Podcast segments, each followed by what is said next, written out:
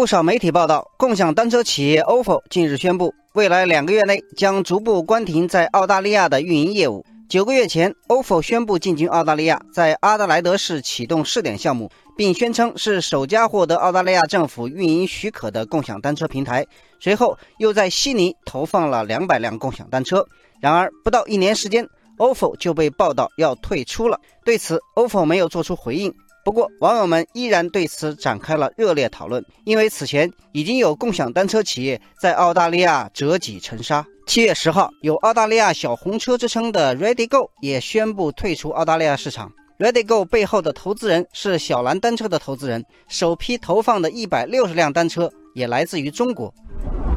网友小柯蓝问：共享单车出了海，为什么会水土不服？网友青春无限好说：澳大利亚人骑自行车的频率全球最低，其他国家的人每天骑行两到六次，而悉尼用户每天平均骑行的次数只有零点三次。网友叮当猫补充说：悉尼很多道路没有专门的自行车道，而且上坡下坡很多，并不适合骑自行车。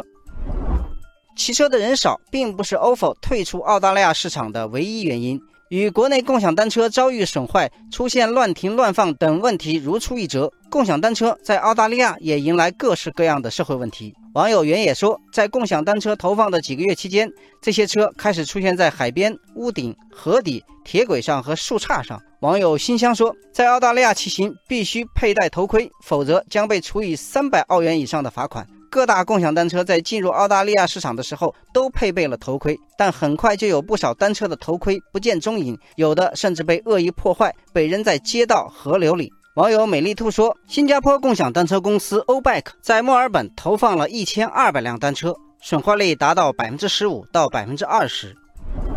另外，为了规范共享单车停放问题，澳大利亚多个城市加大了处罚力度。高额罚款和高压政策成为压死共享单车的最后一根稻草。